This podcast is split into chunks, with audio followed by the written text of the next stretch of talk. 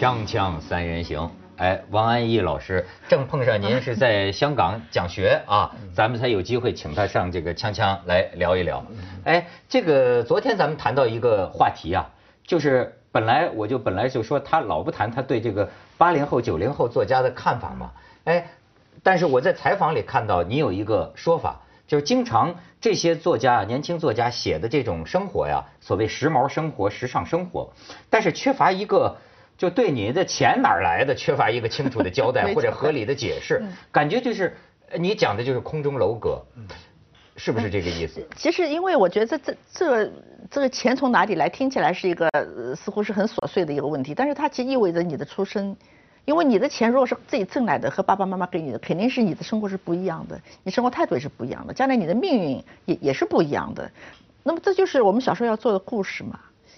这就是故事嘛。如果我们大家的都是孤立的状态里边，都是钱说来就来的，根本不不用交代的，我们都是都都是这么一种一种生活的话，没有差异，我们哪来故事呢？钱哪里来不知道，钱哪里去我倒知道了。我最近到上海看了一下，看这个郭敬明的钱是哪里来的，我们知道，但是他小说里的人钱是从哪里来的，我们不太清楚。我跟你 开玩笑，前阵上海去看一个楼盘，很很很时髦的一个楼盘，然后他们就给我做广告，下面那个小楼。郭敬明买了，钱哪里去，我们就已经知道了啊。但是这个很很精彩的，就是说里边的人物这么炫，但是他们是怎么生活，他们是怎么样的不交代，这个正是电影院进去的人的国情的反应啊。现在的中国进去的人呢，都是不想好好挣钱的，但是是想钱的。我最近看了一个《华丽上班族》啊，啊，《华丽上班族》那个那个张艾嘉写的啊，那办公室政治嘛，我一看的时候我就老在想《Madman》就广告狂人，为什么这个《Madman》这么具体这么真实？每个人在办公室里碰到的事情，在他电视剧里都能展现。可是你看张艾嘉那个里边非常漂亮哈。可是你觉得投入不了，那后来我才醒悟到一条，你仔细看那个电影哈，所有的人在戏里边所挣扎、所希望的东西，都不是上班能得到的东西，哎，啊，你知道吧？就所有的人情妇啊、性关系啊、走后门、炒股票啊，各种各样这，其实那个戏美广告狂人美国的那个戏能够拍七季啊，他所有的争斗都是根据他每天在办公室做的事情发生的争斗。这个就是解释到刚才那那些这现在的虚幻，现在那个作品啊，你不要怪作品，它其实就是现在人心的一个写照。现在很多人在工作哈，他想的以及他的前途，以及他真正用来买房子的钱，不是他工作来的钱。不是他工作，但是你就是说，上次我就是讲了这个，呃，王蒙老师他也呃看法，我不知道是不是跟你类似，他也是讲呢，他说这个有些八零后九零后的这个小说啊，呃，当然他就说鼓励为主，但是他说我有时候也有一个困惑，就是呢，好像这些他写的这个人物生活在什么地方啊？嗯，他说我会觉得生活在维也纳也可以。生活在上海也可以，什么生活在纽纽约或者什么一个地方？他说你弄不清他们生活在什么地方，就就所谓没有根嘛。哎，可是我沿着他说这个再想一步啊，你比如我现在见到的有的这个富二代啊，我觉得他是不是确实就没有这种根？你比如他的家可能在新西兰，他在伦敦上学，他在纽约上班，然后他开着意大利的跑车，穿着法国的衣服，读着英文的。报刊听着可能是西方的摇滚乐，你说他有这么一个基础吗？可是他总是有爸爸妈妈吧？他不会天天掉下来的，他还有爸爸妈妈。他的钱还是从天津港的某个仓库来的。你你如果他有爸爸妈妈，你就会问他爸妈是干什么的，他爷爷奶奶是做什么的，然后你才突然明白了，他他是怎么样怎么样的根，他怎么人怎么会没有根呢？人一定是。是会有根的，并且我觉得你刚才描绘的那些华丽生活，就特别是我想到一个鲁迅的小说叫《幸福的家庭》，幸福生活就是就是一个苦的不得了的一个很穷困潦倒的年轻作家，他就想写一篇写篇文章，写个什么呢？写个幸福的生活，幸福的家庭，反正我忘了这名字。然后他就开始想象他的幸福生活，他幸福生活想象起来很很奇怪的。他和他的太太面对面坐着，互相微笑着，呃，非常温情的。然后呢，就吃饭，吃什么呢？他他就在拼命想想一个高贵的菜，昂贵的龙虎斗，吃个龙虎斗，就是他想象出来的幸福生活。你知道，我你刚才说的那个描绘情景，就是我们所想象的生活，幸福生活。而这个想象的幸幸福生活，又是被我们的这种消费的需要暗示的。嗯，这个王老师后来这个长长恒河之后的一个大作是《天香》，是吧？这个哎，我就注意到你写这个《天香》的一个写作动机，就是说。呃，一户人家有这个刺绣的这个手艺，就所谓顾绣啊，其实是顾绣的素材。呃，顾绣的素材。素材是固绣。但是我觉得你关键有一个关键点是什么呢？就是说这户人家后来败落了呀，这家的女人就靠着这个手艺，哎，维持这个家庭的生存。是的。好像你对这个这个靠着手艺自食其力维持生计，这个东西是你的触发点。我的出发点其实是很简单的，可能我觉得 在那个时代，在这么一个遥远的时代，其实女性不是像我们所想象的，呃，在一个完全封闭的社会里边，没有自主权的，没有能力的，依靠男人生活的。因为这个是个是一个掌故嘛，这怎么讲？一个风物，这故事是风物，然后随着风物，它有一个解释。当时我就几行文字，它吸引我的是说，原来在那么久的时候，那么远的时候，我们的女性也是有机会。事实上已经事实事实了，就是说也是有机会来自立的，并且还要养活男人。但是你知道写小说靠这么一句话是不行的，嗯，你还要你还要进行非常非常大规模的想象，然后你要为他设计一个生活，设计一个背景，设计他的男人，他男人怎么把钱败掉的，然后在这个种种的设计里边，在推推理中间，你会出现很多机会去去描写，就扩大你的那个。欲望就会把你欲望扩得很大。但是你像在今天的这个社会里，好像是这个妇女更大的解放和自由了。但是呢，反倒我们看到很多女孩子，也不能说很多了，她。不劳而获呀，就像你说的，他不关心钱哪来的，但是他要得到这个生活。这个诺拉诺拉不肯出走了，现在的诺拉都不走了。你不能说他不劳而获，他也是有劳动的嘛。我得说他付出的代价可能是身体，还是也不能是说身体，就说是另外一种代价。比如说你你你你要付出道德的代价，或者说是伦理的代价，对，这还是有有劳动的成分在里边的。你对他们不歧视？用歧视这个字是不妥当的。嗯，其实这这是不妥当的。我在想，个人有个人的追求，尤其在今天这么一个环境里边，我我我觉得今天今天真的是一个，其实是一个意识形态非常单一的。虽然我们是从那个那个时代过来人，我依然是觉得今天的意识形态是非常单一。为什么？啊，就是要成功，成功的力量是这么如此之强大，就如此有说服力，你每个人都要服从他。你说的太好，就人生的目的变得那么的扁平哈啊，扁平很很单一的。你说的太好了，因为哎，这正是我昨天还琢磨这个事儿啊。我觉得就是就现在啊，我我我我就希望啊，我在我十年以前，我所这个就是跟人家讨论的、表扬的和我的喜好是统一的，但是我现在发现呢，我现在呢，比如说像我们是做电视节目的啊。我整天跟别人讲啊，我说你看啊，这个《中国好声音》、跑男，还有这个包括《奇葩说》，我说这都是成功的节目啊，我怎么样的就是表扬这个成功的节目。可是后来我回家一想，我从来不会看这些节目，就是我个人完全不喜欢看。但是为什么我你看，就是说我自己真正喜欢的和我认为成功的去大家包养的，在我这儿已经成了分裂的了。哎，这个也是个很有意思的因为我们有一个革命的惯性，那革命的惯性没有停。但是过去革命前面是一面旗帜，是一个偶像，现在前面变成了这个人民币，变成了钱了。那个方向换了，但是步伐没有换，节奏没有换。这个就是同样也追求钱，那追求钱这套东西从美国来，从欧洲来，但是你不会看到所有的青年人这么整齐步伐的单一目标。而我们有这样的单一目标，那你怪到以前的革命吧？革命没教你们追求钱，没教你们追求这个成功啊，所以这是两个东西的混合。而且现在你看这个电影界也好，我不知道文学界什么样，电影界就是票房没商量啊。那当然，说什么都没得说。哎，我有票房，我赚钱了。但是我我觉得我们其实市场是个好东西。我我话又说回来，其实我觉得本来本来市场是一个好东西，它可以非常及时和灵活的反映需求。但问题是，我觉得我们的市场不大正常。对，我觉得我们不是哎，不完全是市场。如果这就是比较比较复杂了。其实我觉得市场的反应还是应该，应该是应该是，我觉得至少比那个时代的以我们宣传的指令性的那个要科学一点吧。你比如说一个电影，电影，其实我们所看到的那些美国大片，它占领了全部的荧幕，这背后是有是有道理的。嗯，我们参我们参加 WTO 时候，我们是讨论大片进来的份额的，我们一定要进来份额的，一定要他一定要给他份额。然后还有一些呃，我也不说明，就有有一些。一些小小就是现在，比如说你刚才说的那个人的这些电影，就是上上座率很高很高的，你知道他都是把荧幕买下来的，就说他把上所有的影厅，我我们家就住在影影城的后面，我就知道在这一个时刻，所有的影厅，我们九个影厅全部都是放这个电影。哎呦！而像最近你看王小帅有一个很好电影，很好电影叫《闯入者》，其实我觉得电影很，它是类型片。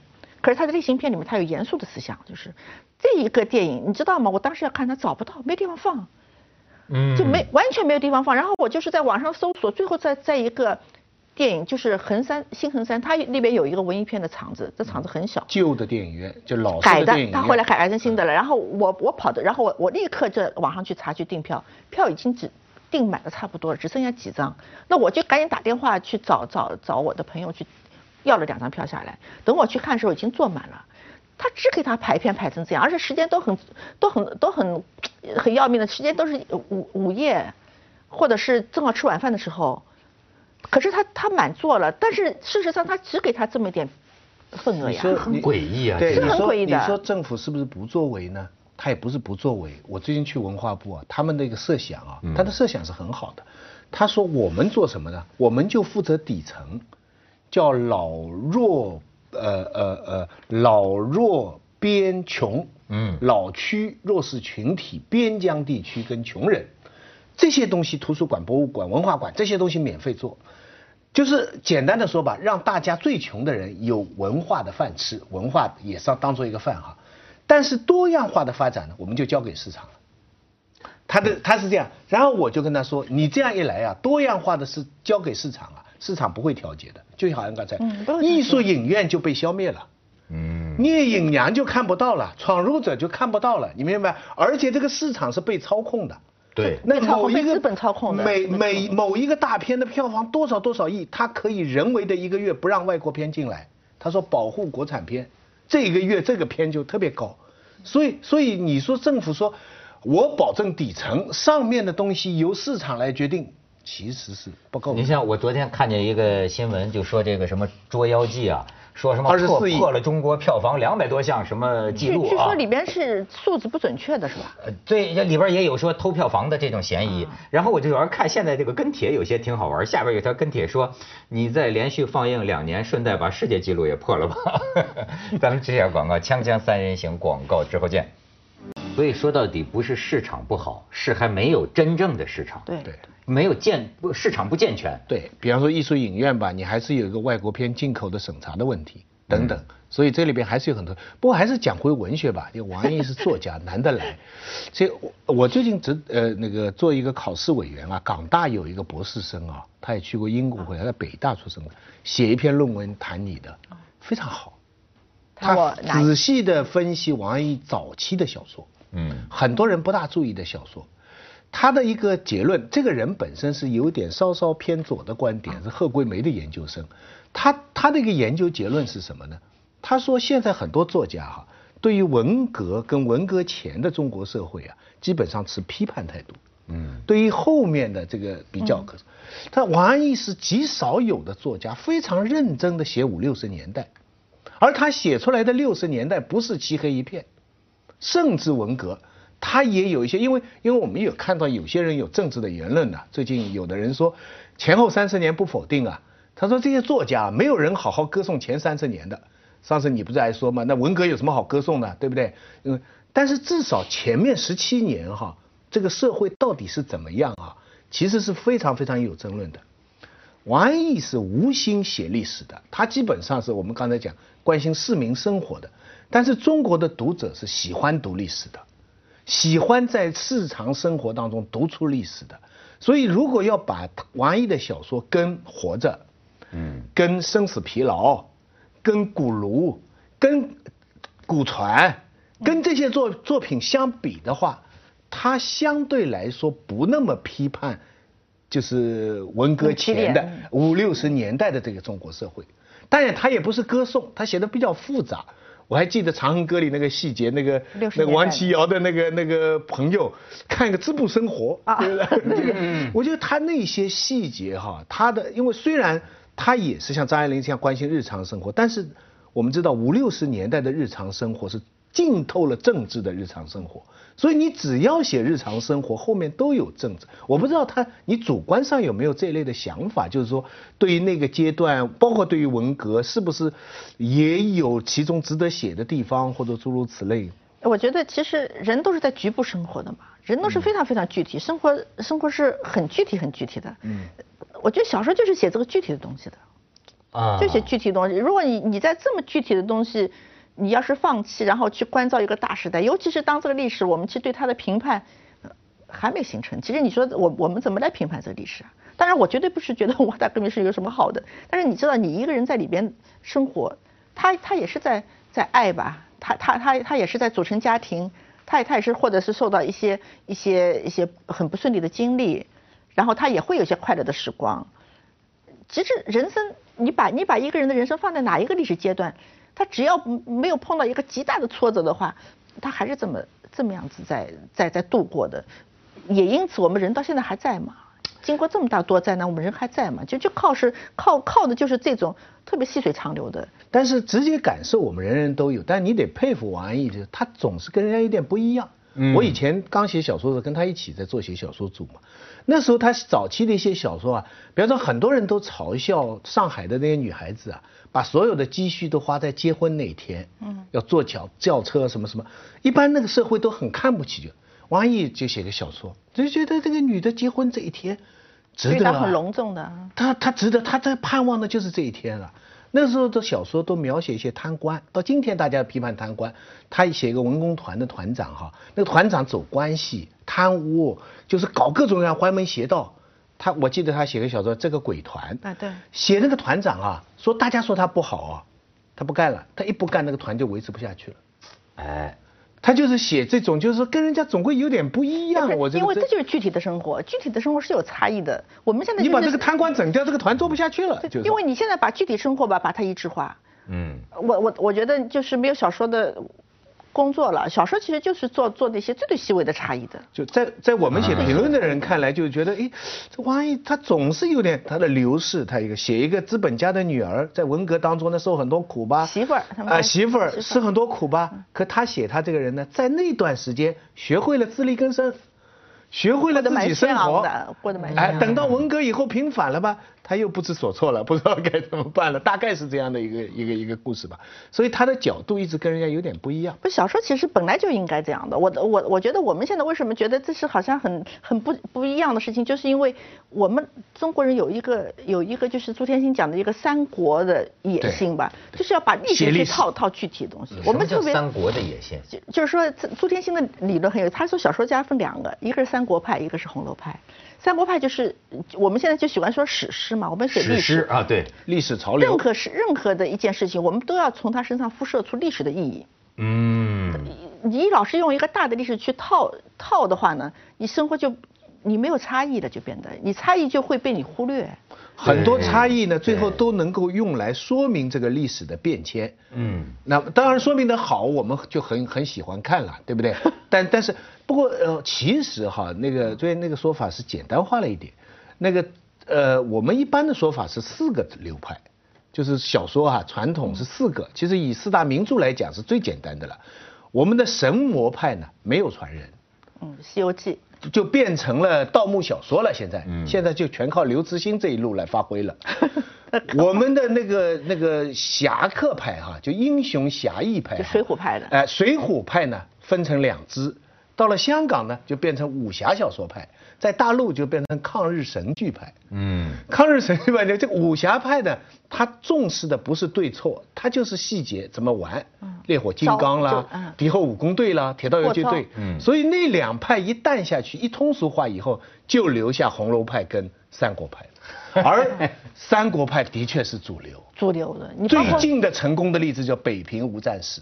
哦，这就是三，这就是三国派，典型的。但是文文学批批评家在评论一个长篇小说或者什么，他最好的最好的褒奖的话就是说史诗型的。对，哦，永远是史诗型，对，史诗白鹿原，对史诗型。哦，原来都是三国的，锵锵三人行，广告之后见。不过您这个一直坚持文学创作的哈，这个我现在也有一个感觉，就跟咱们刚才讲的这个所谓这个新时代有关系啊。我觉得你看，我的很多朋友都是大概比我大五到十岁的，就是老师啊。我现在觉得我的同龄人和比我大的岁数圈子里的人，在各个这个朋友圈里啊，都有一种情绪，就是在你知道吗？就是关于过时啊。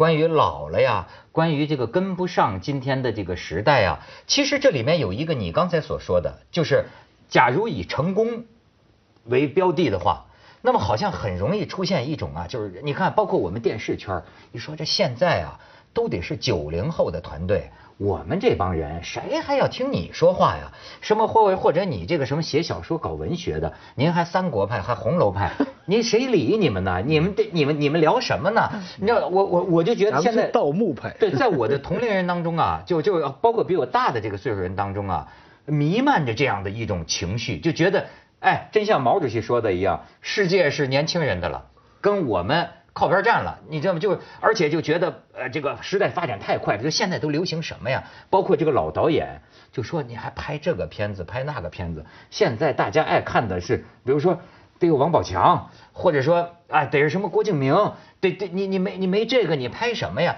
我就觉得你有没有这种感觉？夕阳感？